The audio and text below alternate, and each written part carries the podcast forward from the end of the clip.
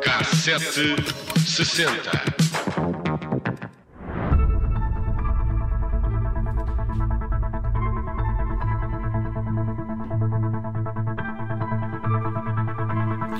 Pelas 18h37 do dia 11 de setembro de 1995, acontecia o maior desastre ferroviário nacional na linha da Beira Alta, junto ao apiadeiro de Moimenta, Alcafaz. E é por isso que hoje viajamos então até 1985. Este acidente foi um choque frontal a 100 km por hora. Envolveu dois comboios, um que fazia o serviço interregional entre o Porto e, aliás, o serviço internacional entre o Porto e Paris e que circulava com 18 minutos de atraso, e uma outra composição que estava em serviço regional na direção de Coimbra.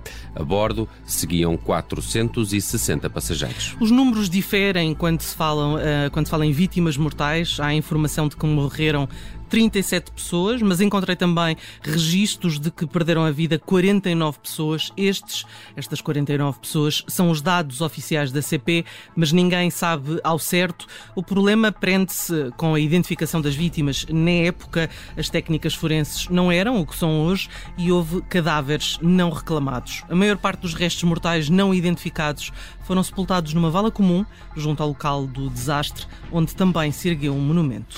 Daqui percebe-se não só a, a, violência deste acidente, mas também o facto do choque que destruiu as locomotivas e algumas carruagens eh, ter provocado vários incêndios, não só pelo combustível presente nos comboios, mas também nos sistemas de aquecimento das carruagens e porque os materiais utilizados nas carruagens não eram à prova de chamas. O fogo propagou-se por isso rapidamente, produzindo assim também grandes quantidades de fumo. Para as forças de socorro e salvamento envolvidas, o desastre de Alcafaz foi uma experiência traumatizante.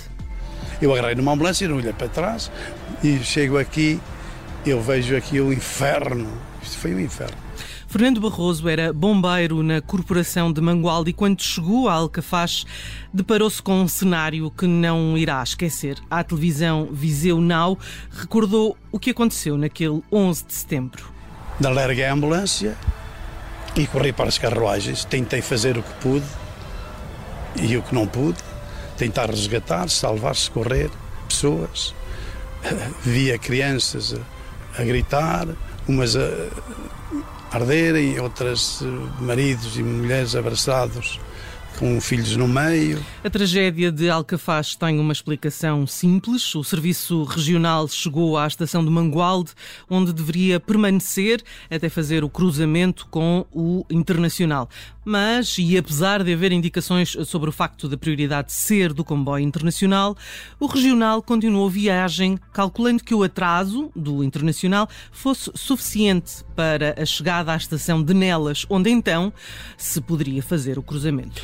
Mas o comboio com destino a Paris tinha um atraso menor do que o esperado. O chefe da estação de Nelas telefonou para a estação de Moimenta Alcafaz para avisar da marcha do Internacional quando soube que o regional não tinha ficado à sua espera.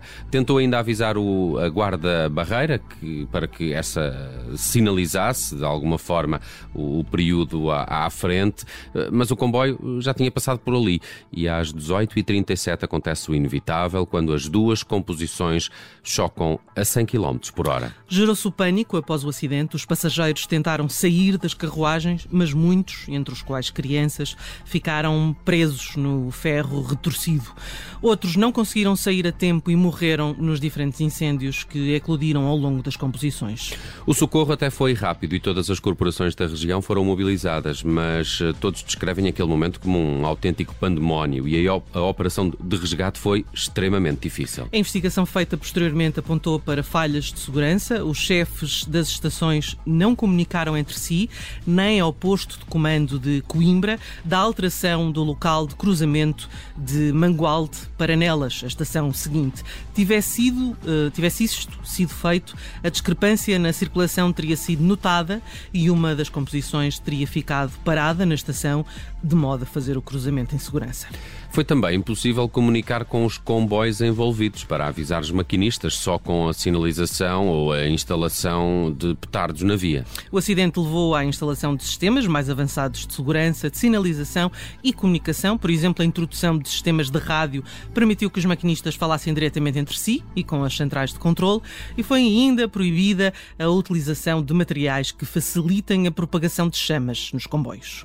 Hoje em dia ainda são muitos os que recordam este acidente como um 11 de setembro português. Aconteceu no mesmo dia, se bem que em 1985, mas está ainda bem presente na memória de muita gente este que foi o maior acidente ferroviário Maior, em Portugal. foi- sim, Também sim, pelo número de, de mortos. Mesmo com essa discrepância, não seria de admirar que fosse o maior. É uma, uma grande tragédia, o acidente de Alcafaz. Viagem em 1985 na K760 da Judite França e, e eu peguei neste ano e lá fui eu à procura eh, do que se realmente escutava na, na cultura pop e na, e na música que se ouvia neste ano. E encontrei aqui curiosidades também engraçadas naqueles que foram os discos e, e as canções mais vendidas no nosso país. Há aqui, no entanto, em 1985, uma inovação tecnológica que mexe com o mundo da música. O disco Brothers in Arms, dos Dire Straits, torna-se um dos mais vendidos até da década, eh, mas foi o primeiro que vendeu mais exemplares em CD do que em vinil. O álbum foi também dos primeiros a ser inteiramente gravado por meios digitais, ao invés da velhinha fita magnética, o o que resultou também num aumento significativo da qualidade sonora, não é? que daquela altura deixou todos impressionados. Se calhar foi por causa deste disco que se venderam muitas aparelhagens, não é? É naquela, naquela altura, É o. Wi-Fi. so far away from me. So far I just can't see. So far away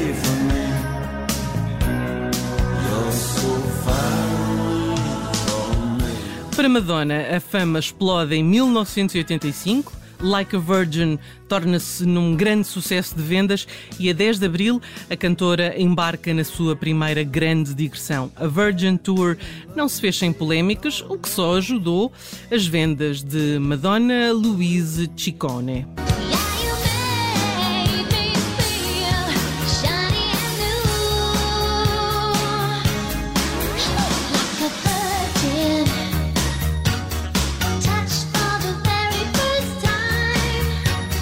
Ali uns pim-pim-pins nesta canção que Há me uns faz, pim-pim-pins. sim, que me faz sempre lembrar o Last Christmas do Zoam, não é? Pensa que vai co- começar o Last Christmas do Zoam, mas não, é só a Ma- a Madonna com É só a Like a Madonna, Virgin. só a Madonna. Bem, agora prepara-te para isto que eu te vou contar. No top português de 1985, eh, encontramos entre as canções mais vendidas uma coisa de nome Woodpeckers from Space, de uma banda de nome Video Kids.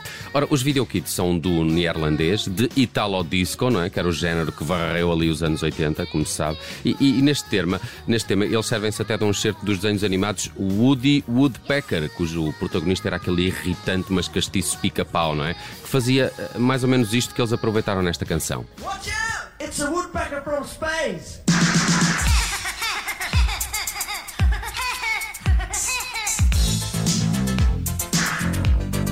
Foi aqui que o Crazy Frog se foi inspirar, não foi? Muito antes do Crazy Frog já tínhamos Woodpeckers from Space, de uma banda de italo disco eh, da, da Holanda, neste caso dos Países Baixos.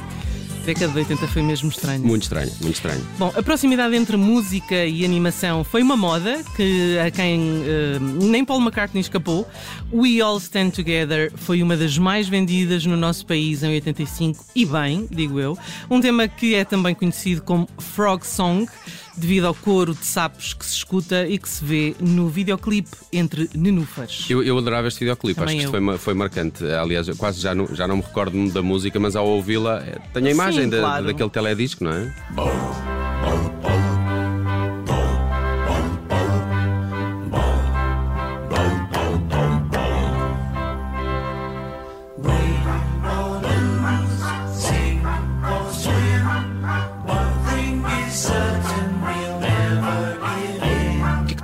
Paul McCartney para fazer esta canção? Não sei, mas a minha infância agradece. Sim, a minha também, principalmente por causa desse, desse vídeo.